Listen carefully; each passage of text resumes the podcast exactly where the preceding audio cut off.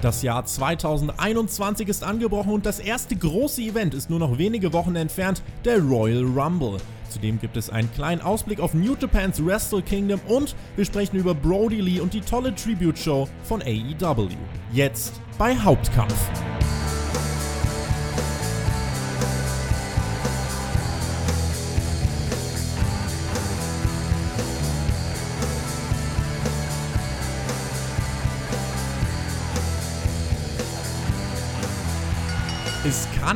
Nur bergauf gehen.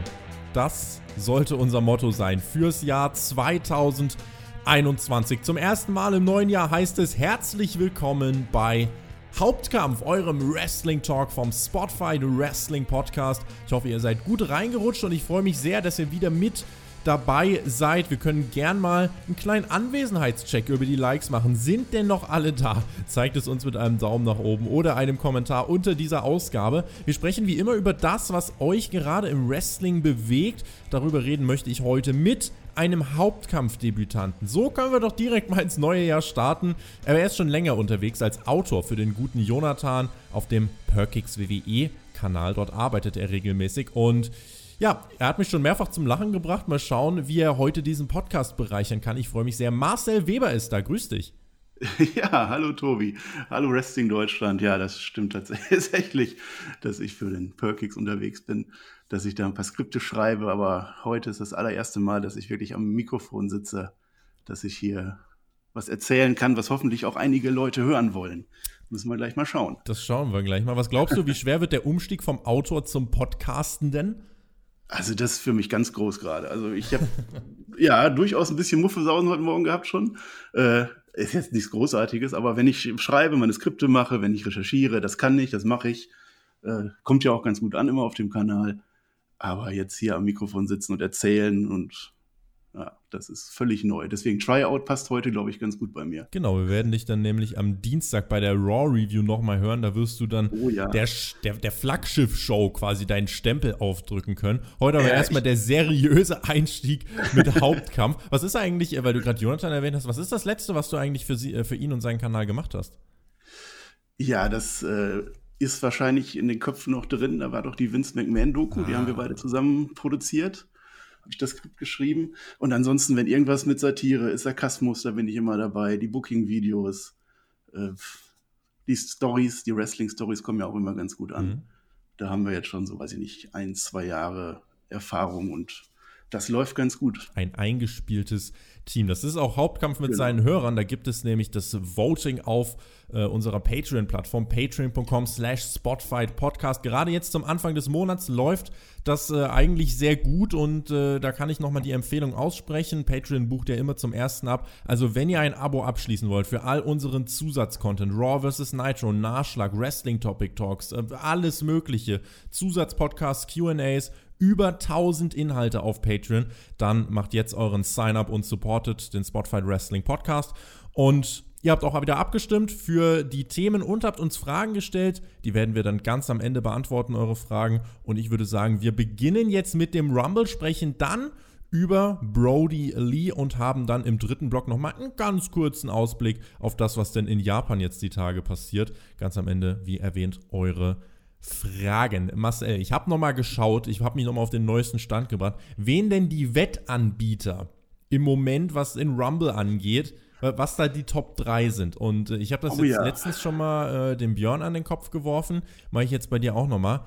Edge, Big E und Goldberg. Das sind oh ja. die drei Goldberg. Favoriten. Was, was denkst du darüber, wenn du die jetzt erstmal hörst? Wer von denen oder gibt es einen von denen, der in den WrestleMania Main Event gehört? Also, ich sag mal, erstmal diese Wettquoten finde ich mal ganz witzig, weil Vince schmeißt am Ende sowieso wieder einen Haufen. Das ist da, glaube ich, gar nicht mit, äh, äh, mit drin. Ähm, also, ich sag mal, wenn Goldberg den Rumble gewinnt, dann können wir, glaube ich, mit dem Wrestling aufhören. Also, äh, also Goldberg kann gerne noch ein schönes Match haben, kann er auch mal verlieren gerne. Äh, aber im Rumble, nein. Big E ist natürlich, der wird gerade gepusht, da geht es ordentlich ab für Big E, der ist jetzt IC-Champion geworden. Das würde ich feiern, ein Match gegen Roman Reigns bei WrestleMania. Aber es ist nicht wirklich äh, Main-Event-Style, habe ich so das Gefühl. Ähm, ja, und Edge, ja, der hatte letztes Jahr den großen, das große Comeback beim Rumble. Das wäre natürlich jetzt wieder ein Megapop, wenn er kommen würde. Aber ich glaube auch nicht, dass er den Rumble-Sieg braucht. Also da ist ja noch die Fehde mit Orten offen. Da kann man auch ohne, äh, ohne Rumble-Sieg äh, das hinbucken. Genau, vor allem musst du ja dann, wenn jetzt Edge den Rumble gewinnt und du die Fehde mit Orten fortsetzen willst, braucht Orten ja. ja auch erstmal wieder einen Titel. Ja, also insofern, das, da müsste man sich ja dann ja, auch erst wieder drum genau. kümmern. Ne? Und, das, und das dann auch Drew McIntyre irgendwie umschreiben und Orten herausnehmen, das fühlt sich auch irgendwie nicht richtig an. Ja, also da wäre ich nicht dabei. Ja. Nee. Weil du gerade schon gesagt hast, großer Pop, die Umsetzung des Rumbles ist ja auch eine spannende Geschichte, die uns ja auch jetzt ein bisschen beschäftigen soll. Äh, was glaubst du denn, wie das vonstatten geht? Glaubst du, wir veranstalten den Rumble jetzt wirklich einfach so im Thunderdome? Hat WWE da jetzt schon einen Plan? Wird man in eine andere Location gehen? Wird man im Thunderdome eine eigene Rumble-Arena aufbauen? Wird es vielleicht sogar Fans geben? Welches Szenario hältst du im Moment für wahrscheinlich? Also, wenn du mich fragst, ob die WWE schon einen Plan hat, dann sage ich nein, weil das hat sie im Zweifel nicht. Ähm, ich finde, man sollte den Rumble nicht irgendwie Cinematic machen oder irgendwie groß verändern, weil der Rumble ist noch eins der großen Heiligtümer der WWE. Also der sollte grob so bleiben, wie er ist. Da kann man ein bisschen einbauen, da kann man ein paar Spezialeffekte machen. Äh, ob jetzt Thunderdome oder in einer anderen Location, das ist dann relativ egal. Aber man darf jedenfalls nicht anfangen und dann sowas wie Money in the Bank machen, dass dann irgendwie, äh, dass das dann in den Headquarters ist mhm. und irgendwie rumrennen oder so. Und was glaubst du, äh, was jetzt vielleicht mit Fans äh, abgehen könnte? Also wir haben ja im Moment äh, haben wir ja fast 4000 Todesfälle pro Tag äh, in den USA. Ist das ein realistisches Szenario? Weil das war ja auch immer das, was vor ein paar Wochen und Monaten immer rumgeisterte. Ab dem Rumble möchte WWE mit Fans auch in die Road to WrestleMania starten. Und ich meine, wenn wir uns mal das Ding angucken, wo die gerade veranstalten, dieses Tropicana Field, da passen ja insgesamt über 30.000 Leute rein. Ich muss sagen, wenn man es jetzt so macht, äh, dass man irgendwie sagt, okay, wir haben ein 30.000 Mann großes äh, Gebäude und packen da jetzt irgendwie 1500 Menschen rein, dann muss ich sagen, mit Abstand, Massenpflicht und so weiter, hätte ich damit jetzt auch gar nicht das ganz große Problem. Nein, sehe ich auch nicht. Aber wir haben ja in Deutschland das gleiche, die gleiche Frage gerade. Die Bundesliga startet jetzt auch heute wieder, oder gestern, wenn das ausgestrahlt wird, mhm, vermutlich. Ja. Ähm, äh, und da könnten ja theoretisch auch ein paar tausend, so wie wir das äh, im Sommer irgendwann schon mal hatten, würde ja eigentlich auch gehen. Aber wir stecken da nicht drin, wir sind keine Experten. Wie das denn gesundheitlich aussieht, das müssen die entscheiden. Aber ich sehe es generell nicht kritisch an, dass die WWE das so macht wie, wie die AEW. Die haben auch Fan, Fans hinten und äh, ich habe da auch von keinen Toten gehört. Ne, also. bisher, bisher, also bei AW, da waren ja jetzt auch in der, bei der äh, Brody Lee Show, über die wir gleich noch sprechen werden, waren ja, äh, da war die größte äh, Crowd der Pandemiezeit am Start. Also über 1000 ja. Leute im Daily's Place. Das ist ein Gebäude, wo 5500 reinpassen. Äh, da waren dann knapp über 1000 da, aber auch dort mit Abstand äh, alles Mögliche. Äh, und da ist ja. bisher noch nichts über einen Ausbruch irgendwie zu hören gewesen. Insofern scheint das genau. ja zu funktionieren. Plus, es ist Freiluft. Das äh, Gebäude hier des Tropicana Field, wo WWE aktuell drin veranstaltet, auch wenn man ja das, den Umzug gar nicht bemerkt hat vom Amway Center ins, ähm, hier ins Tropicana Field, in dieses riesen Baseballstadion. Ähm, ist es ja trotzdem so, dass das eigentlich riesig ist und äh, trotzdem auch relativ viel Luft äh, da drin ist und eine große Kuppel hat. Auch wenn es nicht in dem Sinne Freiluft ist, ist es, denke ich, trotzdem äh, eine relativ sichere Sache, wenn du da auf Abstand etc. achtest. Und der Rumble mit Fans wäre schon cool, weil gerade um da die Klammer wieder zu machen, du meintest, äh, der große Edge-Pop, was glaubst du, wird es diese großen Rumble-Momente ohne Fans und nur mit Einspielern überhaupt geben können? Kann WWE einen Rumble atmosphärisch kreieren, nur vom Band? Nein, das glaube ich nicht. Also noch auf das, was du vorher gesagt hast, ähm, diese Hygienekonzepte, die sind ja da, das funktioniert ja. Und, und wenn AEW das kann, dann wird WWE da auch Leute reinsetzen können. Und ich denke, das ist auch safe. Also das sollten die durchaus versuchen. Und es macht den Unterschied. Also ich habe das ähm, beim Derby gesehen im, im, im Sommer. Ich glaube, da waren 300 Leute bei Dortmund Schalke. Mhm. Und allein die haben schon so viel Stimmung gemacht, dass es wirklich den Unterschied gemacht hat zwischen totaler, totaler Stille. Ähm, ich habe jetzt auch äh, vor ein paar Tagen nochmal Ausschnitte von, von, von Mitte des Jahres gesehen, als die vor dem Thunderdome waren, wo noch keine ähm, Mitarbeiter in der Crowd waren, wo einfach komplette Stille war. Mhm. Das ist einfach, da hat sich schon viel verändert und ich glaube, dass wenn die jetzt ähm, das im Thunderdome machen, ja, es ist immer so ein bisschen blechern, was da vom Band kommt. Also vielleicht müssen sie da noch irgendwie was, was, äh, was machen. Vielleicht auch mal ähm, wirklich die die, die, die Sounds der Leute im Thunderdome abgreifen, dass man da vielleicht irgendwie ein bisschen aktueller ist. Aber ich glaube, das geht schon. Ja, das, das lief das ganze Jahr ja auch. Also wir haben uns mittlerweile daran gewöhnt und, und Wrestling fühlt sich schon wieder ganz okay an, würde ich sagen. Ja. Also ich glaube, das kriegen die hin. Wenn wir dann mal weiter auf den Rumble gucken, was sind denn in deinen Augen so spannende Personalien? Weil ich habe auch so ein bisschen überlegt, was sind denn so Namen, bei denen ich ein bisschen stutzig werden würde? Da habe ich natürlich an erster Stelle äh, an den Kollegen Brock gedacht, Brock Lesnar, der natürlich als Name da immer, der auch gerade jetzt Anfang des Jahres 2020 im Rumble ja wirklich, äh, finde ich, top äh, abgeliefert hat, der da wirklich erstmal alles äh, abgeräumt hat, bis ihn Drew McIntyre dann eliminiert hat. Das fand ich als Story richtig cool. Äh, Goldberg haben wir als Name gerade schon gesagt, Edge, der Undertaker, äh, wo man sich jetzt fragen muss, puh, kurz nach dem endgültigen Retirement kann das wirklich passieren, wo ich eher sagen würde, na, äh, mal lieber vorsichtig. Aber ich habe dann äh, trotzdem so gedacht, also die Liste von Namen, die ich mir hier zusammenstelle, äh, wo, also Namen, bei denen ich davon ausgehe, dass die einen Bass kreieren könnten, das sind alles Herren über 40. Insofern, weiß nicht, was, was sagt das über WWE aus? Ja, das gleiche wie immer. Also, wir haben jetzt nächst, äh, die nächste Raw-Ausgabe, ist die Legendenausgabe. Das heißt, wenn es nicht läuft, dann kommen die alten Leute wieder zurück und dann muss man irgendwie zusehen, dass die den Laden wieder äh, auf Vordermann bringen. Und das ist beim Rumble aber durchaus auch gewünscht. Also das ist ja der, der Moment, wo wir hoffen, dass jetzt die große Überraschung kommt, dass da eben so ein Goldberg jetzt einmarschiert. Dass er dann gewinnt, das ist nochmal eine ganz andere Frage. Hm. Also das sehe ich jetzt nicht so kritisch, zumal da ich finde immer schön die kleinen Stories, die dann erzählt werden, wo dann schon, so, schon innerhalb des Rumble-Matches dann WrestleMania-Matches aufgebaut werden. Also sowas finde ich mal gut. Mit Brock Lesnar zum Beispiel, da habe ich mir überlegt, ähm, was wäre denn, wenn, wenn Bobby Lashley den rauswirft auf einmal aus oh. dem Rumble? Wenn der gar nicht auf den Titel geht, sondern wir schön Brock Lesnar gegen Bobby Lashley kriegen. Ja. Sowas finde ich toll. Ja, die kleinen Momente. Oder wenn Lana dann Nia Jax rausschmeißt, irgendwie sowas. Das, das, das feiert man ab. Da muss man da nicht immer die großen Namen dahinter haben. Was hast du vielleicht noch für, äh, für, für andere Szenarien auf dem Zettel, gerade auch was die Personalien angeht? Was sind so für dich die äh, diejenigen, auf die man ein Auge werfen sollte bei diesem Rumble? Also, ich habe mir überlegt, wie gesagt, ich mache ja auch die Booking-Videos zum Teil bei, bei Perkix und ich habe mir überlegt, dass ich möchte, dass Daniel Bryan diesen Rumble gewinnt. Das war der Erste, der sich äh, eingeschrieben hat oder deklärt hat. Ähm, das wäre ein Main-Event von WrestleMania, das ich feiern würde, Roman Reigns gegen Daniel Bryan. Ich würde das sogar so machen, dass ähm, Daniel Bryan sich mit Jay Uso kebbelt am Ende im, im, Rumble und dass Roman Reigns rauskommt und verhindert, dass äh, Jay rausgeschmissen wird und weil er gleichzeitig nicht will, gegen, äh, gegen Daniel Bryan anzutreten.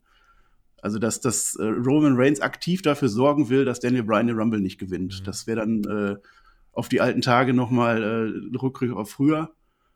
Und da hätten wir das Main Event. Und bei den Frauen sehe ich das äh, sogar noch besser. Also ich glaube, bei den Frauen haben, wir richtig viele Optionen, die da gewinnen können. Können wir vielleicht gleich nochmal durchgehen. Ja. Ähm, da habe ich mir überlegt, wie toll das wäre, wenn Charlotte Flair diesen Rumble gewinnen würde. Uh, da wirst du dafür werden, da dafür werden mich alle hassen. Jetzt. Schon. Ja, oh Gott. jetzt ist die Kommentarfunktion ist jetzt vorbei, ja. aber das, das fände ich wirklich super. Also die hat jetzt gerade mit Asuka den Titel, aber Asuka ist eben die Champion und Charlotte nicht und sie steht daneben und wenn Charlotte nochmal diesen Rumble gewinnt, dann wird sie so viel Heat ziehen, dann äh, ich fände es perfekt. Aber das sehen wahrscheinlich fast alle außer mir komplett anders. Ja, das, das Problem ein. ist, also äh, gerade wenn wir bei den, bei den Frauen sind, ich finde, dort hast du jetzt halt, du hast Charlotte, du hast Sascha, du hast, äh, ja, okay, Becky, weiß ich nicht, äh, mal gucken, ob die vielleicht noch eine Rolle spielt, ansonsten hast du noch Bailey. Ja. Das sind die etablierten Stars. Es braucht für diese etablierten Stars keinen Rumble-Sieg, sondern stimmt, diesen ja. Rumble bei den Frauen musst du jetzt dazu nutzen, um dieses Top-Tier in der Women's Division zu erweitern. Von mir aus mit einer Bianca Belair, die ich top finde. Von mir aus überrascht die Leute mit Peyton Royce. Von mir aus auch Liv Morgan. Ich finde, da hast du auf jeden Fall Möglichkeiten, aber es sollte keine von diesen etablierten Four Horsewomen sein. Ähm, das finde ich, äh, die brauchen keinen Rumble-Sieg, um hier noch irgendwie Anspruch auf ein Mania-Match oder so zu haben. Äh, das Einzige, was halt hier spannend zu sehen sein könnte, ist, ob Becky jetzt wenige Wochen nach der Geburt ihres Kindes tatsächlich schon ihre Rückkehr feiert. Ich bin ganz ehrlich, ich glaube, das will ich gar nicht sehen, sondern die soll da erstmal, äh, soll da erstmal ihre Aufgaben als Mutter, äh, soll sie erstmal erfüllen und genießen dürfen. Ähm, aber ich muss sie jetzt gerade noch nicht wieder direkt im Ring sehen. Nein, Becky Lynch, da, die können wir rausnehmen. Also die braucht er jetzt nicht anzutanzen. Die hat ja auch schon gewonnen. Ähm, Rhea Ripley könnte man noch erwähnen. Die mhm. wäre natürlich auch super von den Jungen. Ähm, ja, Carmella ist ja fast schon wieder verheizt worden. Ist eigentlich schon wieder vorbei. Ansonsten Sonja Deville. Die hatte jetzt ihr Comeback. Ganz genau. Das wäre vielleicht auch eine. Die würde ich stark darstellen. Same. Vielleicht wieder das alte MMA-Gimmick. Ja. Das wäre frischer Wind. Bianca Belair hast du gesagt, habe ich mir auch aufgeschrieben. Aber macht das die WWE? Das ist halt die Das Frage. ist so der, der Shinsuke Nakamura fällt mir da ein. Da haben sie das gemacht. Und wo hat es geführt? Ja. Ja, äh, gut, schaut euch SmackDown an, dann wisst ihr, wo Shinsuke Nakamura jetzt äh, gelandet ist. Äh, also ich muss sagen, äh, der Name äh, Sonja Deville, den finde ich hier in dem Zusammenhang tatsächlich noch wichtig, weil sie ja auch eigentlich mir in der Fehde mit Mandy Rose unfassbar gut gefallen hat im Sommer. Also wirklich, wo ich gedacht habe, krass, also ich wusste nicht, dass so viel in ihr steckt, weil sie auch richtig starke Promos gehalten hat und diese Fehde mit Mandy Rose wirklich auch mal stark erzählt war. Und insofern, da hätte ich richtig Lust drauf. Sonja Deville, die äh, WWE verlassen musste, jetzt zurückkommt, sich zurückkämpft. Vielleicht bringt man auch ein bisschen was von dieser Real-Life-Story rein, was dort passiert ist mit dem Mann, der da eingebrochen ist und die bedroht hat. Ja. Äh, also da finde ich, kannst du die Realität super aufgreifen und das Ganze nutzen, um für sie Momentum aufzubauen. Sonja Deville für mich ein richtig spannender Name. Ich bin noch mal gespannt, äh, Leute, gerne, das mit den Kommentaren ist ernst gemeint. Äh, was, was sind eure Tipps? Also was sind eure Tipps bei den, bei den Frauen, bei den Männern und was sind so Überraschungsszenarien und, und auch Stories im Hinblick auf Mania, auf die ihr Bock habt? Ja, also Sonja Deville, nochmal, die hätte das wirklich verdient. Die haben es vor allem mal geschafft, in der Frauendivision ähm, eine, eine Midcard-Fehde wirklich zu machen. Ja. Ja. das und das mit Otis dann, äh, also das, das kennt man ja von der WWE eigentlich gar nicht. Ja. Das hätten sie verdient. Dann habe ich noch einen Namen bei den Männern, der wäre Kushida, werfe ich mal in den Ring, weil der ist bei NXT komplett äh, unter ferner Liefen. Mhm. Das wäre jemand, den man gut fürs, also vielleicht nicht als, also nicht als Sieger, aber den man gut in dem Rumble mal pushen könnte. Ähm, ja. Was Ronda Rousey ist ein Name, Ronda der Rousey immer wieder fällt. Frauenname. Ich habe hier, was Mhm. NXT noch angeht, habe ich mir mal bei den Männern, habe ich mir den Namen Karrion Cross notiert. Ähm, ist natürlich jetzt ein bisschen davon Ja. abhängig, was macht er bei New Year's Eve. Ähm, ist jetzt ein großes NXT-Special, was ansteht, aber ist ja auch jemand, bei dem es heißt, dass Genau. WWE von ihm eine hohe Meinung haben soll. Das würde ich feiern, aber ich finde, der hat bei NXT noch gut zu tun. Also der geht jetzt nochmal auf Titeljagd, den würde ich da noch nicht rausnehmen wollen. Aber jederzeit. Also wenn, wenn die das machen, würde ich es feiern. weil wir auch den Namen Daniel Bryan schon angesprochen haben. Äh, ich glaube, das wünschen sich viele. Ich habe mir hier tatsächlich notiert, meh, ich will auch Daniel Bryan als Royal Rumble-Sieger irgendwie sehen, weil Das ich wird mö- am meisten Sinn machen. Er hätte es verdient, er kriegt nochmal eine Belohnung hinten raus, dann bringt er Reigns nochmal over bei WrestleMania. es, Wir würden es feiern, dass Roman Reigns in WrestleMania Main Event steht. es, es wirkt für mich aber so, als wäre der Rumble dann fast ein bisschen wasted. Aus dem einfachen Grund, Daniel Bryan hat eigentlich genug Reputation, um Roman Reigns auch so herauszufordern. Der bräuchte jetzt auch nicht unbedingt den Rumble-Sieg, weil ich sehe den Rumble ähnlich wie bei Money in the Bank, sehe ich halt immer so als, wem könnte das am meisten nutzen? Als Sprungbrett vom aufstrebenden Star zum wirklichen Star für diesen großen WrestleMania Main Event, weil das ist das, was WWE unbedingt braucht und wir sind schon längst über den Zeitpunkt hinweg, wo man sagen kann, ja, hier kommt, der kann jetzt nochmal und hier, ja, komm, das wäre doch schön für den. Nee, WWE braucht neue Stars, neue Gesichter, wo die Leute sagen, ah, guck mal,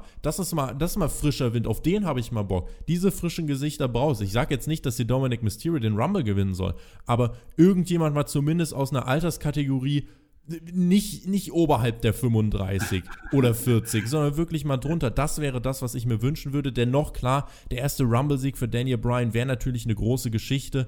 Äh, ob man dafür jetzt einen ganzen Rumble braucht, äh, weiß ich nicht. Kann ich mir vorstellen, dass dann einige vielleicht im Nachhinein sagen, ah, das hättest du bei SmackDown genauso gut aufbauen können wie in diesem Rumble. Ja, aber das, das hast du aber immer. Also mit Money in the Bank stimme ich dir komplett zu. Also das ist wirklich, das sollte was sein für die aufstrebenden Leute, die dann ein paar Monate mit dem Koffer rumlaufen, ja, dass man die aufbaut schön. Aber der Royal Rumble, das ist sowas Besonderes, wenn du dir die, Siegerliste anguckst. Also da ist Shinsuke Nakamura wirklich schon äh, die absolute Ausnahme. Da sind die Top-Namen, ja. Und ich glaube, da reiht sich ein Daniel Bryan besser ein als irgendwie ein Keith Lee. Und du musst halt eben auch sehen, die müssen am Ende dieses Match promoten. Die müssen WrestleMania darauf aufbauen, dass Keith Lee ein Match macht. Und dann auch für die, für die Allgemeinheit.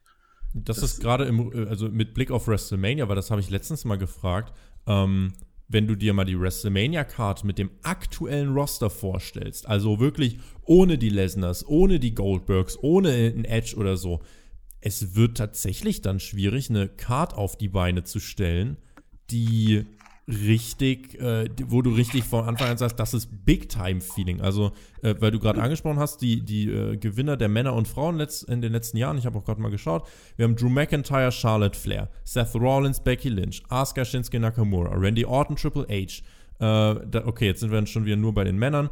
Äh, Randy Orton, Triple H, Roman Reigns, Batista, Cena, Sheamus, Alberto Del Rio, Edge, Randy Orton, Cena, Taker, Mysterio, Batista, Chris Benoit ausblieben. Ähm, nein, also äh, das, das, stimmt auf jeden Fall, ja, dass da die Topnamen mit dabei sind. Ja.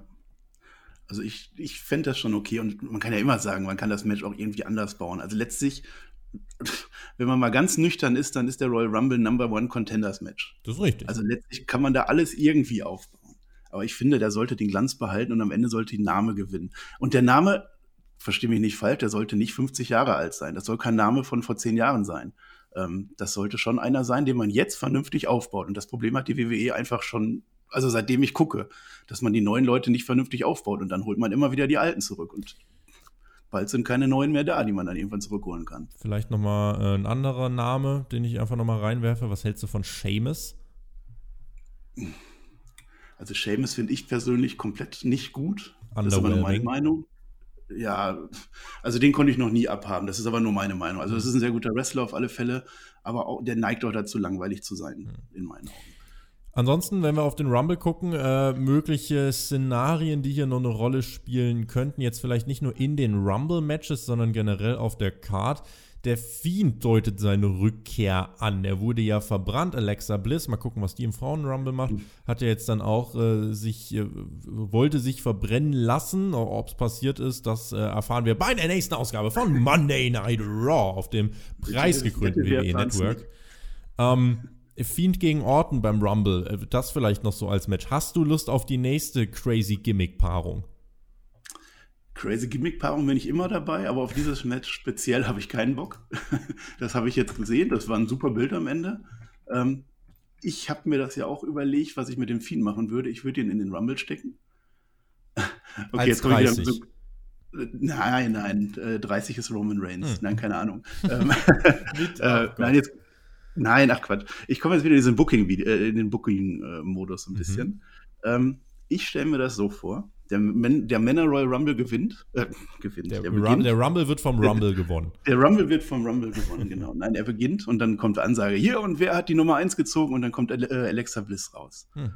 Als große Überraschung. Also alles dunkel, Licht auf sie. Und dann setzt sie sich einfach auf den, äh, das Top Rope und dann sitzt die da einfach lächelt so ein bisschen mit den Beinen am Schunkeln. Und dann fängt der Rumble ganz normal an. Also dann kommt dann die wirkliche Nummer eins. Und sie sitzt da die ganze Zeit und die fragen, ja, was, was macht die da? Und irgendwann kommt dann der Fiend. Und den Fiend haben wir dann nämlich noch nicht vorher gesehen. Also ich fände es total blöd, wenn die jetzt zeigen, was mit dem Fiend passiert ist. Das sollten die im Rumble auflösen. Wahrscheinlich hat er dann äh, das ein bisschen geändertes Gimmick. Der ist ja verbrannt. Mhm. Und dann kommt der Fiend rein irgendwann und dann steht Alexa Bliss auf und dann, keine Ahnung, was die dann da machen ähm, ich finde auch, die machen noch zu wenig mit den Screens. Die sind ja jetzt schon monatelang im Thunderdome, die sollten das mal ausnutzen. Ja. Ähm, dass man vielleicht, dass der Fiend dann das Licht ausmacht, dass der dann auf einmal äh, auf allen Monitoren erscheint oder so, dass da irgendwie so ein Psychomoment kommt. Ja. Und dann hat er auch wieder ein bisschen Momentum. Also du rechnest eher, du rechnest doch eher damit, dass er im Rumble ist, als dass es ein Singles-Match gibt gegen Orton ich rechne da nicht mit, aber ich würde es mir wünschen, okay, weil die, ja. der hat ihn verbrannt. Also eigentlich ist die Fehde durch. Ja, was soll denn jetzt Everything noch kommen? Everything can happen ja. in the WWE. ja, nee. Also ich würde ihn in den Rumble stecken, aber wie auch immer. Keine Ahnung. Und irgendwer wirft ihn dann raus, wahrscheinlich Goldberg. Und dann sind wir wieder da. Die letzte, die letzte Komponente, die ich jetzt hier vielleicht noch besprechen möchte, bevor wir zum nächsten Block gehen. Wir haben ja immer noch ein Mr. Money in the Bank. Also immer noch oder wieder, wie, wie auch immer man es möchte. The Miz Macht der mit dem was macht der mit dem Koffer hin zu WrestleMania? Löst er den wie Seth Rollins im Main Event von WrestleMania ein oder verliert er ihn jetzt einfach ein zweites Mal? Oder wird es vielleicht ein Running Gag, dass er ihn jetzt immer wieder verliert und immer wieder einfordert? Ein Running Gag darf es auf keinen Fall werden, das entwertet den Koffer komplett. Also ich habe das jetzt gefeiert, wie es gelaufen ist. Ich fand das richtig gut, dass man auch mal so ein Swerve auch mal ein paar Tage durchzieht. Also alle haben gedacht, der Koffer ist weg und auf einmal kriegt er dann wieder. Das fand ich absolut super, vor allem, weil es auch dem Match geholfen hat. Das war durchaus spannend. Ähm, ich würde jetzt aber trotzdem hingehen und er casht jetzt irgendwann ein, nicht im Main Event von WrestleMania, das, ist, das war einmalig. Aber er casht jetzt irgendwo ein casht selber ein, sagt doch mal groß, ja, jetzt mache ich das aber und nicht hier John Morrison. Und dann verliert er aber trotzdem. Und dann kann man auf den Charakter dann irgendwie aufbauen. Keine Ahnung, dass er frustriert ist oder was auch immer. Also ich sehe ihn nicht mehr äh, erfolgreich eincashen. Nee, dafür ist er auch viel zu sehr geek. Äh, ich fand das Szenario, dass er den Koffer zurückbekommen hat, ja selten bescheuert, aber muss ich jetzt nicht nochmal ja. ausführen. Das habe ich letzte Woche in der Raw getan. Ja, ich sehe generell vieles positiv in der WWE. Ich finde, ich, mag einfach diesen Blödsinn. Je alberner das ist, desto besser. Das wird eine lustige Raw-Review. Lass uns weitermachen mit dem zweiten Block. Wir schließen den Rumble ab. Bin gespannt auf die Kommentare, auf eure Predictions. Jetzt aber zu einem Thema, was ein bisschen bedrückender ist. Die AEW Tribute Show zu Ehren äh, des verstorbenen John Huber, Brody Lee, Luke Harper, wie auch immer ihr ihn nennen wollt. Es gab jetzt schon mal ansatzweise, äh, gab es jetzt mal schon einen Quotenbericht, äh, den können wir wahrscheinlich erst Montagabend komplett verifizieren, aber es hieß knapp 980.000 Zuschauer im Schnitt. Das ist natürlich eine gute Quote zum Abschluss des Jahres, aber Tony Schiavone hat das einmal ganz gut gesagt in der Show. It's not about numbers and it's not about ratings. Es geht um die letzte Ehre für Brody Lee. Und äh, insofern glaube ich, die, die, Ratings müssen wir dann jetzt nicht weiter analysieren. Ich wollte sie der Vollständigkeit halber hier kurz erwähnt haben. Aber es geht äh, ja darum, dass AEW äh, sein Bestes gegeben hat, um John Huber zu ehren. Ich weiß nicht, wie es dir geht. Ich fand, äh, das ist ihnen nahezu perfekt gelungen. Also wo auch immer Brody Lee jetzt sein mag, äh, ich glaube, AEW hat es geschafft, ihn zum Lächeln zu bringen. Das kann man, denke ich, sagen. Ich fand es auch große Show. Ähm, dass die sich auch getraut haben, einfach die ganzen Fäden, alles Storyline-mäßige rauszunehmen. Also vielleicht ist auf Dark Order, dass die noch zusammen sind. Dass sie einfach eine Show gemacht haben und, und den Mann gefeiert haben. Ähm, auch die Einspieler, dieser, der, der Ref da am Weinen war und so, das war natürlich sehr emotional. Ähm, ja, der, der, der Sohn, die, die Minus One. Mhm. Ja. Ähm, also ich finde es krass, wie weit die gehen. Also dass die jetzt auch ihm den, den ähm, Gürtel geschenkt haben und da einen ganz neuen machen, dass der quasi retired ist. Ähm, das ist schon, schon groß und ich weiß nicht, ob das in der WWE so gewesen wäre, wenn er da also der hätte keine Tribute-Show gekriegt, das kann ich mir nicht vorstellen.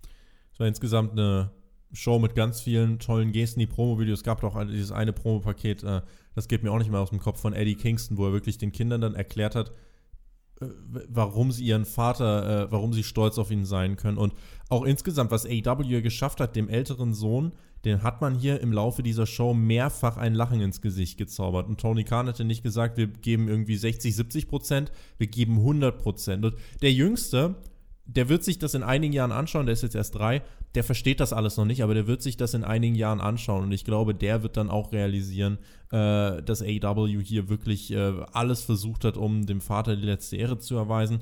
Wie du es gerade schon angesprochen hast, das TNT-Titeldesign wird zu Ehren von Brody Lee ebenfalls verändert. Minus One hat jetzt den äh, Titelgürtel bekommen und ähm, ist jetzt Champion auf Lebenszeit. Es gab nochmal, ich habe es auf Twitter geteilt, at Tobi textet, ähm, da gab es auch nach dem Ende von Dynamite nochmal emotionale Szenen, wie Tony Khan auch nochmal den, den Sohn in den Arm nimmt und äh, auch die Mutter nimmt ihn dann nochmal in den Arm und äh, da stehen Ten und Cody stehen noch im Ring. Es sind einfach extrem emotionale Bilder, die einem zeigen, wie ernst dies meint, dass das herzliche Gesten sind und gerade was Tony Khan angeht, das ist ein Milliardär, der könnte sein Geld nehmen und irgendwie sonst was machen.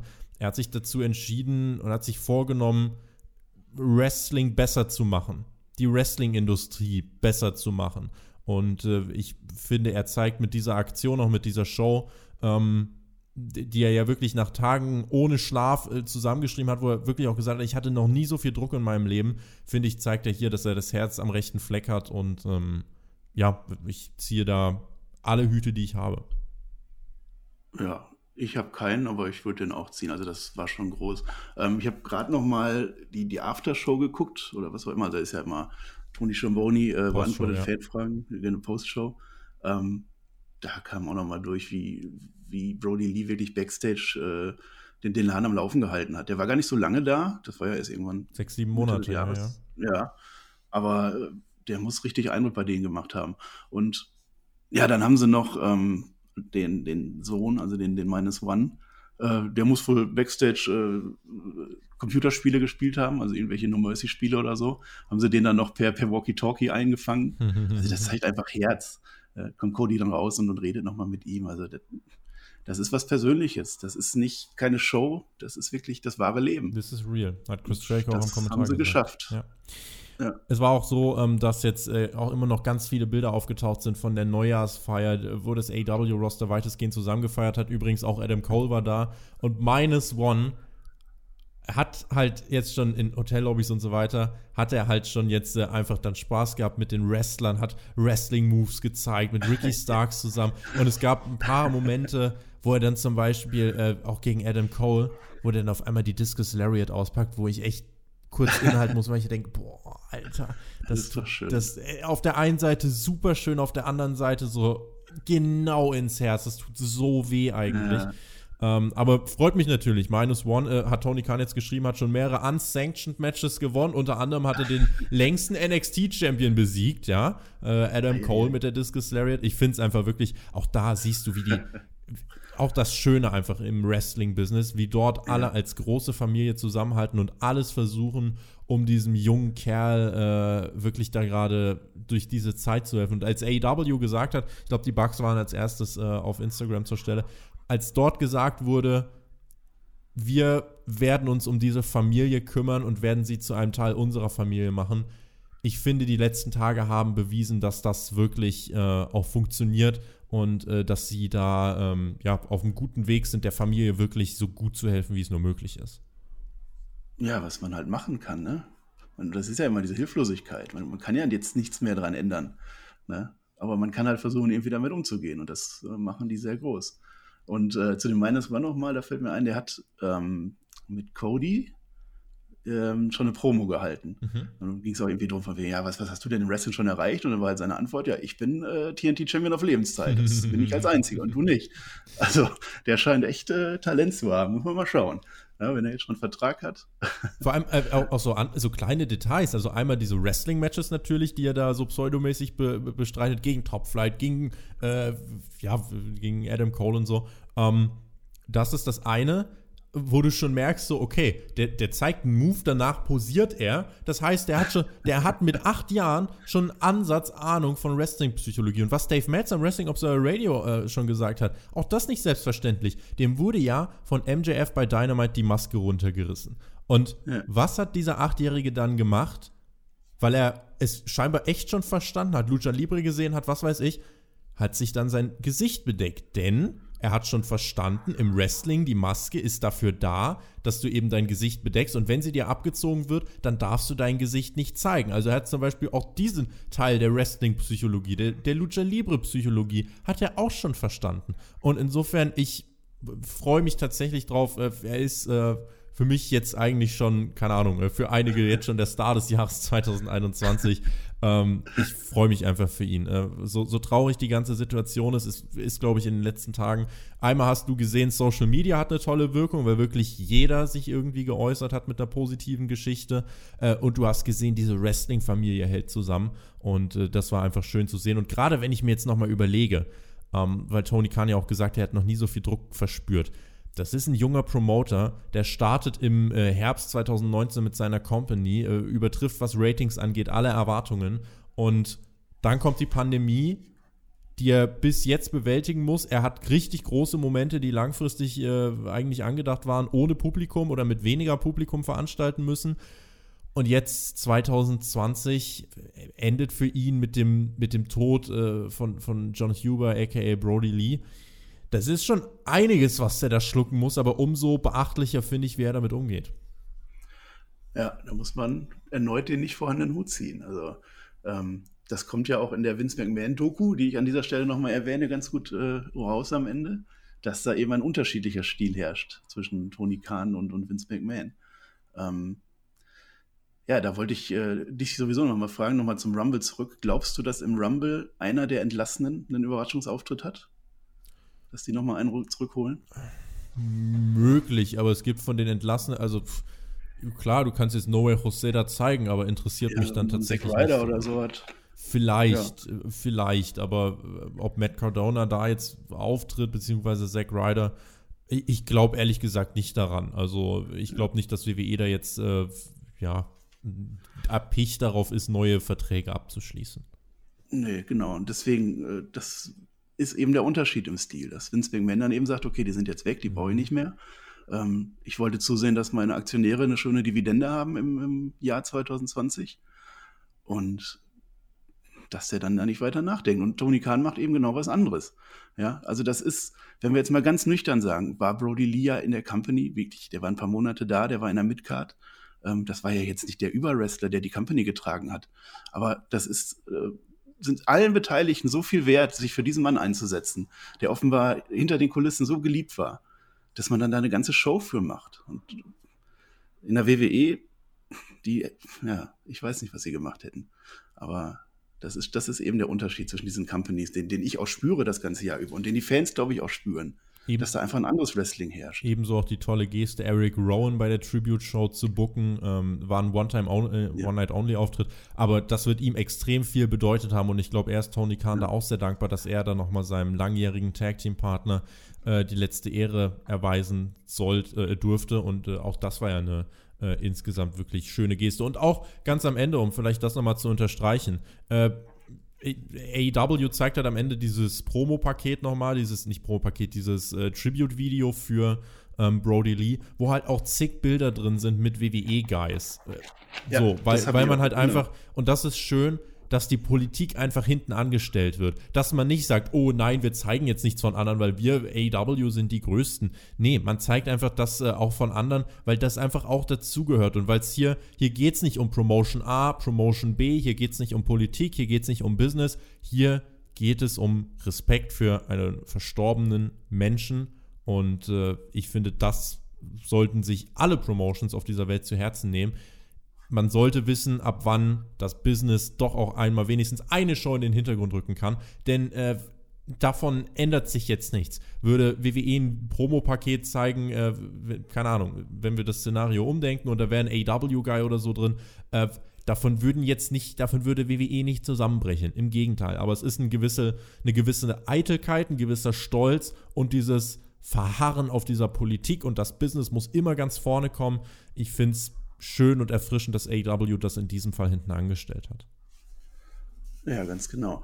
Ähm, und in der WWE, also die haben ja, die haben sich ein bisschen den Ruck gegeben, dass sie es in den Shows irgendwie integriert haben, aber nicht so weit, dass man es öffentlich gesagt hätte. Also es gab ja am Anfang der Shows diese, diese, diese Vignette oder was, ähm, dass man gesehen hat, der ist gestorben. Ähm, dann gab es ein paar Anspieler, ein paar Mal den Move gemacht. Dann hatte ähm, Xavier Woods und Brody äh, Trauerflor um. Es gibt ganz viele also Referenzen also, von Superstars an Brody, aber nie von WWE genau. selbst. Genau, es gab viele Referenzen, aber es wurde nicht einmal offiziell gesagt, geschweige denn, dass man dann kurz einen Einspieler gemacht hätte. Und wenn es nur die WWE-Zeit durchleuchtet hätte. Ja, insofern ja. Ähm, Jetzt wird AEW langsam wieder ein bisschen zur Realität finden müssen. Kommende Woche soll es ja so halbwegs gehen. Teil 1 des New Year's Smash, der ja eine Woche verschoben wurde. Eine riesige Karte, unter anderem World Title Match äh, von Ray Phoenix gegen Kenny Omega. Also da passiert eine ganze Menge. Auch die Ausgabe in zwei Wochen ist ja alles schon nahezu komplett aufgebaut ähm, in, durch die letzten Wochen und Monate. Äh, ist auch schon alles offiziell. Äh, da kann man sich drauf freuen, glaube ich, dass da die nächsten beiden AW-Shows äh, wirklich stark werden. Und ich glaube auch trotzdem, dass jetzt im Roster einfach eine unfassbare Motivation herrschen wird, äh, dass da auch die Leute wirklich bis in die Haarspitzen geladen sind und äh, ja, umso mehr mit den Matches jetzt begeistern wollen. Ja, das können wir nur hoffen. Das ist ja immer wieder schön, dass AEW solche Shows dann zwischendurch dann einfach aufbaut. Ich meine, die haben weniger Pay-Per-Views natürlich als die WWE, aber äh, das buckt sich ja fast von alleine. Die haben die Qualität und da wird die Qualität genutzt. Das ist immer wieder beeindruckend, wie das funktionieren kann, wenn man denn möchte. Wrestling ist manchmal gar nicht mal so schwer. Ja, genau. Damit haben wir im dritten Block noch den ganz kurzen Ausblick äh, auf New Japan. Den haben wir hier noch auf dem Zettel. Ähm, wir wurden ja auch gefragt, ja, kann man da nicht eine komplette Preview zu machen? Also meine Tage hatten leider in den letzten sehr stressigen Wochen und Monaten auch nur 24 Stunden. Deswegen konnte ich mich leider äh, nicht noch neben Raw 96, Nitro 96, SmackDown heute, Raw heute, äh, Dynamite heute, Hauptkampf ab und an und NXT äh, ab und an, ähm, was ich halt jede Woche alles machen muss, äh, konnte ich mich jetzt leider nicht noch komplett dann mit New Japan auseinandersetzen. Man möge es mir ähm, bitte verzeihen. Aber wenn wir jetzt gucken, Wrestle Kingdom steht an, zweitägiges Event wieder. Wir haben Naito gegen Ibushi und am zweiten Tag dann Jay White gegen den Gewinner dieses Matches, IWGP. Äh, Title, also das sind die ganz großen World Title Matches. Ibushi gewann ja im Laufe 2020 das G1, verlor den Koffer fürs Titelmatch dann an Jay White, aber bekommt jetzt trotzdem in Nacht 1 das Titelmatch, äh, wo man sich dann fragen kann, okay, warum muss man sich dann überhaupt die Mühe machen, das G1 zu gewinnen. Aber gut, das ist nur meine Meinung als Außenstehender. Ansonsten haben wir ähm, starke Matches, die auf uns zukommen, auf jeden Fall. Es gibt auch Okada gegen Will Osprey. Ich habe auch hier nochmal ganz kurz die Cards für die beiden Tage vor mir. Und zwar haben wir an Tag 1 IWGP Heavyweight Championship und IWGP Intercontinental Championship Tetsuya Naito gegen Kota Ibushi. Außerdem Okada gegen Osprey. Dann haben wir Tanahashi gegen Great Khan. Wir haben das äh, US Heavyweight äh, Right to Challenge Contract. Ähm, haben wir Kenta gegen äh, Satoshi Kojima, denn immer noch John Moxley der Champion, dürfen wir nicht vergessen. Außerdem haben wir die Dangerous Tackers, Zack Saber Jr. und Taichi gegen The Gorillas of Destiny, Tamatonga und äh, Tangaloa. Dann haben wir Hiromu Takahashi gegen El Phantasmo und wir haben dann den New Japan Rumble, dieses äh, ja, 22 Teilnehmerfeld. Und dann haben wir an Tag 2 Tetsuya Naito oder Kota Ibushi, wer auch immer das Match gewinnt, trifft auf Jay White. Dann haben wir Taichi Ishimori gegen Hiromu Takahashi oder El Phantasmo, je nachdem wer das gewinnt. Sanada gegen Evil, Shingo Takagi gegen Jeff Cobb, das Never Openweight Title Match. Dann haben wir Yoshinobu Kanemaru und El Desperado gegen Ryosuke Taguchi und Master Wato. Junior Heavyweight Tag Team Title Match. Dann haben wir ähm, ja, ein Four-Way-Match. Wer die letzten vier Teilnehmer im New Japan Rumble sind, äh, im Rambo am Tag 1. Die werden hier äh, in dem Four-Way aufeinandertreffen. Und dann haben wir noch zwei Stardom Dark Matches. Die Frauen Mayu Iwatani und Tam Nakano gegen Julia und Suyara. Und wir haben Saya Kamitani, Azumi und Utami, Hayashita, äh, Hayashishita äh, gegen Maika, Natsupoi und Himeka. Wer schaut? Viel Spaß. Irgendwelche Einordnungen von dir? Ja, also ich habe mir das jetzt angehört und tatsächlich zum ersten Mal die Card gehört. Also insofern bringt mir der Podcast heute auch was. Ähm, also ich bin in New Japan nicht so drin. Ich habe jetzt gerade gedacht, ähm, äh, Takahashi gegen El Phantasmo klingt sehr gut. Und ähm, Okada gegen Osprey würde mich, glaube ich, am meisten reizen aktuell. Würde ich mir hoffen, dass das wohl Osprey dann mal einen großen Sieg kriegt über den John Cena der Japans. Das fände ich auch mal ganz gut. Ähm, ansonsten gefällt mir diese neue, das war letztes Jahr, glaube ich, auch schon, dass die das an zwei Tagen machen, diese neue Struktur, mhm. dass die ähm, ein super Main-Event für den ersten Abend hinkriegen und das dann als Storyline weitergeht in die zweite Nacht in dem Main-Event. Ja. Das finde ich ziemlich gut. Ähm, gut, als AEW-Fan vermisse ich John Moxley, aber kann das natürlich verstehen, dass das nicht funktioniert. Also ich schaue es mir an und dann schaue ich mir wahrscheinlich das ganze Jahr wieder keine New Japan an. Da bin ich ehrlich.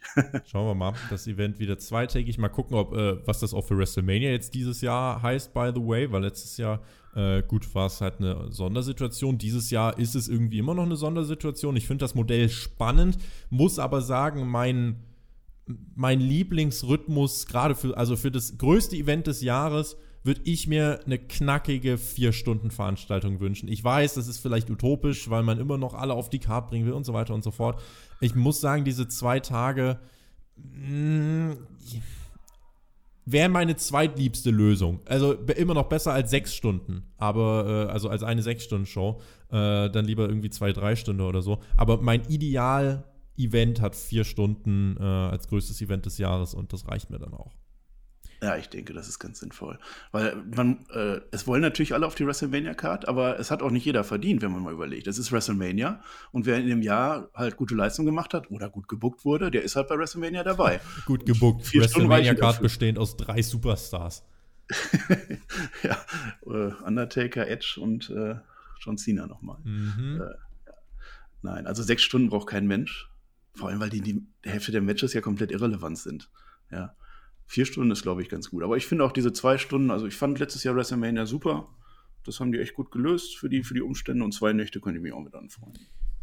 Wir kommen damit zu dem Fragenteil. Ihr könnt Fragen einreichen jederzeit patreon.com slash spotfight Podcast. Da äh, ja, könnt ihr euch unter den Hauptkampf-Postings immer austoben. Und das hat der Tom auch getan. Hat geschrieben, ich hoffe, ihr hattet einen schönen Rutsch ins neue Jahr gehabt. Hoffen wir, dass 2021 ein gutes Wrestling-Jahr wird.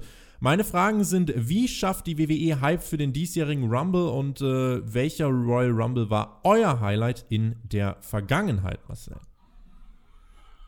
Also, mit dem Hype haben wir schon so ein bisschen beantwortet. Also, ich glaube, das, das ist automatisch einfach. Es ist der Rumble, das ist das beste, der beste Pay-Per-View, glaube ich. Also, bei den meisten steht das noch über WrestleMania. Da freut man sich einfach drauf, egal wie die das hinkriegen. Und ähm, mein Lieblings-Rumble ist natürlich nach wie vor 1992. Ric Flair und quasi alles, was Rang und Namen hatte, damals mit drin. Aber der vom letzten Jahr, der Männer-Rumble, war auch super. Also, tatsächlich, kann man sich jederzeit angucken. Ja, tatsächlich. Also, das letzte Jahr wäre jetzt aus meiner jetzigen äh, Sicht tatsächlich der am besten auch gebuckte irgendwie seit ganz langer Zeit. Wenn ich mich daran erinnere, welcher Rumble mich am meisten mitgenommen hat, äh, dann gehe ich zurück in meine, an, wirklich in meine absolute Anfangszeit. Äh, dann bin ich beim Rumble 2007, den hat der Undertaker damals gewonnen. Äh, der hat mich als Fan damals mitgenommen, da war ich aber noch grün hinter den Ohren wie sonst nichts Gutes. Aber das war auch noch ganz schön. Erinnere ich mich auch noch gern dran. Und wie schafft man es, Hype für den Rumble aufzubauen? Äh, ja, indem man äh, sagt, es geht um den WrestleMania Main Event und indem man eine gute emotionale Geschichte erzählt und uns auch erklärt, warum dieser Rumble-Sieg denn so wichtig ist. Genau. Fabian hat uns geschrieben, ich wünsche euch allen ein tolles, erfolgreiches und gesundes neues Jahr. Danke für die Mega-Arbeit von Spotfight. Die Abschiedssequenz von AW für Brody Lee war schon toll, aber ich ähm, fand dennoch Fremdscham, da es für mich mit seinem Sohn Minus One sehr gestellt und gekünstelt gewirkt hat. Warum muss sich ein acht Jahre altes Kind, das gerade seinen Vater verloren hat und sich eindeutig total unwohl und unsicher gefühlt hat, in den Ring stellen und gar präsentieren? Das hätte man meiner Meinung nach nur mit seiner Frau machen sollen. Das fand ich unangemessen zu diesem Zeitpunkt zum Thema WWE. Bin mir verdammt sicher, dass die WWE in den kommenden Wochen hin bis zum Rumble noch ihr Produkt verändern wird. Kann mir gut vorstellen, dass es da wieder etwas rauer und erwachsener wird. 2021 wird ein gutes Jahr, das wünsche ich uns allen. Lieber Fabian, ähm, ich weiß nicht, ob du Internet hast. Du hast diese Frage gestellt, also gehe ich davon aus, dass du Internet hast. Ähm, in den letzten Tagen gab es mehrere Clips, wie Minus One mit den Wrestlern interagiert hat und wie er äh, hinter den Kulissen auch äh, aktiv war.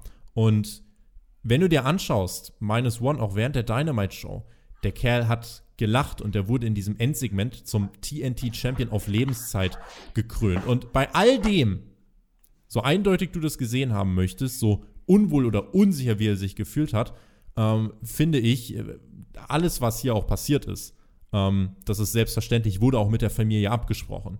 Und äh, deswegen kann ich dem nur widersprechen und kann sagen, äh, ich fand es mehr eine schöne Geste und ich glaube, er hat sich auch irgendwann oder er wird sich irgendwann sehr darüber freuen. Natürlich insgesamt ein tieftrauriger Moment, aber es geht um diese Geste, die hier dahinter steht und äh, das Bild allein, wie er dann dort steht mit dem TNT-Title vor den Schuhen und dem Bandana seines verstorbenen Vaters. Äh, das ist schon, das ist halt ein, ein krasses Bild und ich kann mir nicht vorstellen, dass AEW das gemacht hätte, wenn man ihn nicht vorher ausdrücklich gefragt hätte. Ähm, ist das okay für dich? Möchtest du das tun? Und äh, ich glaube, der Hintergrundgedanke für diese ganze Show war, über was, was hätte Brody Lee glücklich gemacht? Und äh, auch unter diesem Stern sehe ich dieses Abschlusssegment. Äh, und insofern, wenn du, wenn du schreibst, hat sich total unwohl und unsicher gefühlt, hätte man maximal mit der Frau machen sollen. Nee, wenn die sich unwohl und unsicher fühlt, sollte man es auch nicht mit ihr machen. Insofern, ähm, ja, unangemessen fand ich es nicht.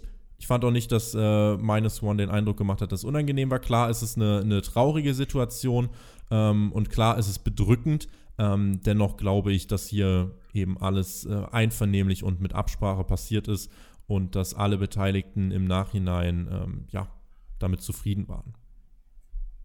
Ja, das sehe ich aber genauso. Ah, da haben wir jetzt gerade auch schon viel drüber geredet. Ähm, da fand ich sogar eher, dass seine Frau das anderen Eindruck hatte. Also dass sie da jetzt die, die äh, Stiefel zum Ring tragen musste und so. Das, das fand sie, glaube ich, eher nicht so gut. Also wenn, wenn einer, der Junge, der war da okay, auch mit den Backstage-Sachen, äh, das fand ich gut. Ähm, ich weiß nicht, ob es absichtlich war, aber vielleicht sogar, dass äh, die Maske auch dafür da war, um den ein bisschen zu schützen. Also ja. er hat ja wirklich nur in dieser kurzen Phase mit MJF die Maske ab und ansonsten konnte er sich doch auch gut hinter verstecken. Ja. Also das haben die schon sehr gut gelöst. Ja. Dann äh, WWE, bin mir verdammt sicher, dass WWE das Produkt ändern wird. Kann mir gut vorstellen, dass es rauer und erwachsener wird. Ähm, das wird, das wird sich zeigen. Ne? Ja, ist, ich habe mal auch einen Artikel für Spotlight geschrieben, habe ich ja auch mal gemacht in der Anfangszeit sehr viel, äh, wo ich geschrieben habe, so äh, von Blut allein wird jetzt keine Show besser. Also wenn jetzt bei Raw jeder in jedem Match blutet, ändert das nichts. NXT für mich immer noch äh, in den letzten drei, vier Jahren der Beweis dafür gewesen, dass ein gutes Produkt auch ohne Brutalität möglich ist. Denn Wrestling ist dann besonders gut, wenn Emotionalität und gute Geschichten vorhanden sind. Äh, die können mit Blut intensiviert werden, aber äh, dafür müssen erstmal gute Geschichten da sein. Also machen wir doch bitte erstmal den ersten Schritt vorm zweiten. Genau, die Stories, die Storylines, das ist das Wichtige. Wenn man gute Charaktere aufgebaut hat, ähm, dann kann man dann, so wie die es bis jetzt gemacht haben, oder eben ein bisschen edgier. Also so ein bisschen mehr können die durchaus machen, aber ähm, das heißt ja nicht immer, dass die da mit Blut rumrennen müssen und dass die sich da äh, tausendmal äh, mit Baseballbats verprügeln oder so. Das ist nicht gewollt. Aber so hin und wieder, also wenn Randy Orton mal zwischendurch so ein Fiend verbrennt, das tut dem Wrestling gut, aber eben nicht jede Woche. Hannes hat uns geschrieben, Royal Rumble ohne Publikum Änderungen vornehmen, um das Produkt kurzweiliger zu machen oder durchziehen wie immer. Wenn ich mir überlege, dass der Rumble kein Publikum haben wird, dann brauchst du auf jeden Fall eine, also bitte eine andere Stage, äh, nicht, nicht eins zu eins den Thunderdome, so wie er im Moment ist, benutzen, sondern gern ein anderes Setting nehmen und dann, klar, kannst du ein bisschen mit Lichteffekten und alles Mögliche arbeiten. Du kannst diese Entrance noch mehr präsentieren, aber wie Marcel das vorhin schon gesagt hat, äh, bitte auf jeden Fall nicht in die Cinematic-Schiene gehen. Äh, das wäre, glaube ich, äh, da, da tut man dem Rumble nichts Gutes mit. Ganz genau. Also ein bisschen kreativ können sie gerne sein. Sachen, die man noch nicht gesehen hat, ähm, aber es müssen am Ende 30 Leute zum Ring kommen und sich da rauswerfen. Und nicht auf irgendeinem Dach und auch nicht irgendwo in der Hölle oder so, sondern in einem Wrestling-Ring. Das ist wichtig beim Rumble für mich. Dominique hat geschrieben, meinte, Becky kommt zurück und steht mit Io Shirai als Letzte im Ring. Tony Storm sorgt dann dafür, dass Shirai rausfliegt. Becky als Royal Rumble Gewinnerin und Io Shirai gegen Tony Storm um den NXT Women's Championship Titel bei WrestleMania. Ist jetzt keine Frage, Marcel, aber ist mal ein Szenario. Ist ein Szenario, ja. Also könnte man sich mit anfreunden. Aber gut, letztes Jahr haben wir gesehen, wie das funktioniert, wenn dann Main Roster Star den NXT-Titel holt. Mhm. Ähm, dann müsste Becky Lynch verlieren. Und ich sehe Becky Lynch nicht gegen Tony Storm verlieren. Aber ich würde es erstmal gut finden. Er hat geschrieben, Becky als Royal Rumble-Gewinnerin und Io Shirai gegen Tony Storm um den NXT-Titel. Also Becky würde dann hier in dem Szenario nicht den so, NXT Women's Champ äh, herausfordern, ja. aber äh, also sie würde dann halt wahrscheinlich irgendwie Asuka oder so herausfordern. Äh, vielleicht aber trotzdem so die so. Idee, ein NXT Women's Championship Match bei WrestleMania zu bringen. Da hätte ich jetzt gar nichts dagegen, muss ich sagen. Nö, das können die gerne machen. Also die sollen sowieso in meinen Augen anfangen, NXT als dritten Brand zu verstehen und nicht als äh, Experimental Territory oder so. Das macht einfach keinen Sinn mehr heute. Da sind gestandene Wrestler, das ist ein besseres Produkt. Das kann gerne gleichwertig sein und auch beim Draft zum Beispiel berücksichtigt werden. Jonas Meint ihr, dass es mal wieder eine relevante Nummer 30 geben wird und wird es überraschende Auftritte geben, äh, Auftritte geben, wie zum Beispiel einen Goldberg? Jonas, ich glaube, diese überraschenden Auftritte wird es geben. Und wird es eine relevante Nummer 30 geben? Nun, das hängt ganz davon ab, wer für wen jetzt relevant ist. Das ist insofern ein Stück weit Geschmackssache. Eine relevante Nummer 30 in, in dem Sinne kann man eigentlich immer aus dem Hut zaubern, sollte man noch tun. Wenn jetzt hier natürlich Dorf Sigler als Nummer 30 rauskommt, wäre das natürlich äh, etwas unterwältigend. Ja, Dolph Ziggler war totaler Blödsinn. Vor allem, weil er dann auch irgendwie drei Minuten später rausgeflogen ist. Also, ähm, ansonsten ist es immer schwer, weil man als Fan erwartet, auf der 30 jetzt kommt CM Punk oder so. Also irgendwas ganz krasses. Und wenn der dann nicht kommt, ist man sowieso schon mal enttäuscht. Ähm, also man kann es nicht wirklich Also mit einer niedrigen Erwartungshaltung rangehen. Nummer 30 wird Sami Zayn. Ja, vielleicht besser. Oder wenn man dann wirklich die Legende buckt, irgendwie, also Undertaker oder so, oh, der Gott, Gott bewahre dann nicht auftauchen soll, dann, dann nimmt der auch wieder einen Platz weg. Dann, dann will ich auf der 30 wirklich lieber Sami Zayn haben, weil der die 30 verdient hat. Also man kann es irgendwie nicht richtig recht, recht machen. Das ist schon so eine Kunst, so ein Rumble auch zu bucken, vernünftig. Aaron hat uns geschrieben: Hallo, liebes Spotify-Team. Meine Frage zu NXT hat nichts mit den aktuellen Geschehnissen zu tun, aber sie ist Ausdruck einer längeren Entwicklung. Bei mir verkommt die wöchentliche NXT-Ausgabe am Freitag auf dem Network mehr und mehr zur Pflichtveranstaltung. Und obwohl das Produkt ja schon gutes Wrestling oder zumindest solide Stories beinhaltet, kommt bei mir nur selten Vorfreude auf. Meine Frage also: Wie bewertet ihr die Entwicklung und kann NXT perspektivisch wieder zum Vorzeigeprodukt der WWE werden, ist eine Frage, die wir jetzt auch schon öfter gestellt bekommen haben, auch öfter hier im Podcast besprochen haben. Ist halt so, NXT wurde vom ja, isolierten Brand, der seine einstündige Show gehabt hat und alle paar Monate seine Takeovers ähm, da komplett freie Hand hatte, wurde NXT jetzt zum AEW-Konkurrenzprodukt. Und damit hat sich NXT verändert. Und äh, damit ist halt das Booking ein bisschen kurzfristiger geworden. Die Story ist eben solide statt sehr gut. Und ähm, klar, das Wrestling, weil, weil doch einfach das Roster top ist, äh, das Wrestling ist auch super. Aber es fühlt sich nicht mehr, nicht mehr groß an, nicht mehr relevant. Und NXT hat trotzdem von der gewissen Fluktuation äh, immer gelebt. Es hat davon gelebt, dass Leute wie Kevin Owens, Sami Zayn, äh, dass die alle auch irgendwann mal aufgestiegen sind. Jetzt hast du halt bei NXT immer noch deinen Gargano und immer noch deinen Cole und jetzt immer noch deinen Finn Balor. Und ist halt so, ja, da, da müsste man eigentlich darauf hoffen, dass da ein bisschen mehr Bewegung reinkommt, aber das Roster ist halt jetzt sehr, ja, sehr, sehr, ich will nicht sagen stagniert, aber man hat halt jetzt so seine Eckpfeiler und die gehen jetzt auch nicht mehr weg. Und das ist auch ein Unterschied zu den letzten Jahren. Ja, das sehe ich auch, dass diese Entwicklung einfach. Gut, ich habe gerade noch gefordert, dass äh, die einen dritten Brand draus machen, aber das ist ja genau die Konsequenz, die man dann hat, dass man dann wirklich so ein festes Roster hat und dann wiederholt sich es auch irgendwann. Also ich weiß noch an den Glanzzeiten von NXT, also wie man sie auch nennen will, ähm, wo wirklich Sami Zayn, Kevin Owens, Samoa Joe, alle, die wurden wirklich von Big Four zu Big Four hochgezogen oder vielleicht eine WrestleMania, eine beim Rumble. Dann hast du die rausgenommen und dann hast du neue Leute gebracht. Und die neuen Leute waren aus der Indie-Szene, die zu der Zeit wirklich gerade richtig aufblühen war. Und da hatte man immer die Supernamen noch in der Hinterhand gehabt. Und dann gingen die wieder, dann kamen die nächsten. Ähm, in der Women's Division gab es zwischendurch mal so eine Phase, so mit Ember Moon da, die Ecke ähm, mit Kyrie Zane, wo dann auf einmal Bailey weg war, wo, wo Sascha Banks weg ja. war, wo so ein Loch weg war. Aber das war die Ausnahme. Aber dann kam Shayna Baszler jetzt aber, direkt, also insofern. Genau, und dann kam, ja, dann ging es dann wieder. Ähm, und jetzt sind wir in einer, in einer Phase, wo, wie du schon sagst, wo Johnny Gargano da ewig lange ist, ähm, wo die Undisputed Era da ewig lange ist und dann wiederholt sich halt auch. Ja, das äh, ist dann auch unvermeidbar. Ähm, aber ich habe jetzt gestern noch, ähm, nee, wo war das? das war, genau, in der NXT-Folge war das doch, wo die da die, die, ähm, die, die Newcomer des Jahres oder sowas hatten. Mhm. Da habe ich bei der Liste schon gedacht, ja, da sind aber durchaus auch Leute für die Zukunft drin. Also so, so ein Carrion Cross, Cross ähm, Timothy Thatcher hatten sie da, ähm, weiß ich, wer noch alles. Also da, da habe ich gedacht, okay, damit können die wieder was aufbauen. Aber dass eine gewisse Stagnation ist, das würde ich auch sehen, das stimmt. Und am Ende haben wir immer noch die Lieblings-Shotzi von Shaggy, die äh, schenkt ihm ein Foto und dann äh, werden die beiden auch noch beste Freunde. Shotzi trägt NXT einfach alleine. Nein. So. Letzte Frage, die kommt von Stefan. Er schreibt: Hallo, welche deutschen. Äh, ja. Stefan schreibt: Hallo, welche deutschen Wrestling-Podcasts hört ihr privat oder vertraut ihr nur eurer eigenen Meinung? Stefan, danke, dass du uns diese Frage gestellt hast. Nein, äh, wir vertrauen nicht nur, also wir haben unsere eigene Meinung, die setzt sich aber aus vielen Faktoren zusammen. Andere deutsche Wrestling-Podcasts höre ich aus zeitlichen Gründen nicht. Was ich regelmäßig höre, ist äh, sehr viel vom Wrestling Observer, seien es äh, Wrestling Observer Radio, Wrestling Observer Live. Das sind die Sachen, die ich nebenbei noch konsumiere äh, und hier und da mal ein bisschen mehr, aber aus dem englischen Raum äh, von Fightful und wie sie alle heißen. Äh, das sind so die Podcasts, die ich noch nebenbei höre. Aber äh, in meiner Freizeit geht es tatsächlich dann auch zeitweise mal nicht um Wrestling, sondern um andere Sachen. Äh, insofern. Ähm, Skandal. Ja, Skandal. ja, ich höre nur Podcasts, wo ich selber mitmache. Hm. Sehr gut, sehr gut. ja. Das waren bisher, das ist mit Hauptkampf jetzt eins, oder? Ja, und den habe ich noch nicht gehört. Den hast du noch Aber das macht ja meine Aussage nicht falsch. Das macht deine Aussage nicht falsch. Kann dir jetzt den Spotify Wrestling Podcast empfehlen, da kannst du mal reinhören.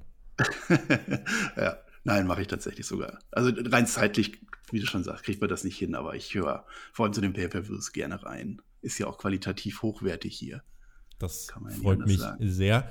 Und damit ja. würde ich sagen. Vor allem dieser Tobi, der soll ganz gut sein. Damit, äh, um Gottes Willen, ich werde ganz rot. Damit beenden wir lieber mal diese Ausgabe von Hauptkampf. Vielen lieben Dank äh, fürs Zuhören. Das war unser Auftakt ins Jahr 2021. Ihr hört uns dann in der nächsten Woche wieder. Andere Konstellation, dann anderer Gast. Dich hören wir aber nochmal auf jeden Fall am Dienstag in der Raw Review. Da deutet sich eine Dreierkonstellation an. Du, Björn und meine Wenigkeit. Da bin ich mal gespannt. Und bis dahin verbleibe ich mit den lieben Grüßen. GW, genießt Wrestling, bleibt gesund. Und wen es betrifft, bis Dienstag. Marcel hat die Schlussworte. Ich bin raus. Macht's gut. Auf Wiedersehen. Tschüss. Ich habe die Schlussworte, ja, das kam jetzt überraschend. Ähm, ich habe noch gar nicht ein frohes neues Jahr gewünscht, was man ja durchaus macht zu der Zeit. Ähm, wir haben ja letztes Jahr auch immer äh, viel Gesundheit gewünscht. Oder jedes Jahr zu Silvester wünscht man sich immer, ich wünsche dir Gesundheit, das ist das Wichtigste. Und das ist es auch. Aber es hat letztes Jahr nicht funktioniert. Letztes Jahr hat die Gesundheit nicht funktioniert auf der Welt. Und deswegen wünsche ich diesmal ähm, Gelassenheit und auch äh, Geduld, weil ich glaube, so langsam sind wir raus aus dem ganzen Quatsch. Ich glaube, so langsam ist dann Licht am Ende des Tunnels und dann können wir auch das Wrestling noch mehr genießen, dann kommen die Fans wieder und dann feiern wir den Laden noch mehr.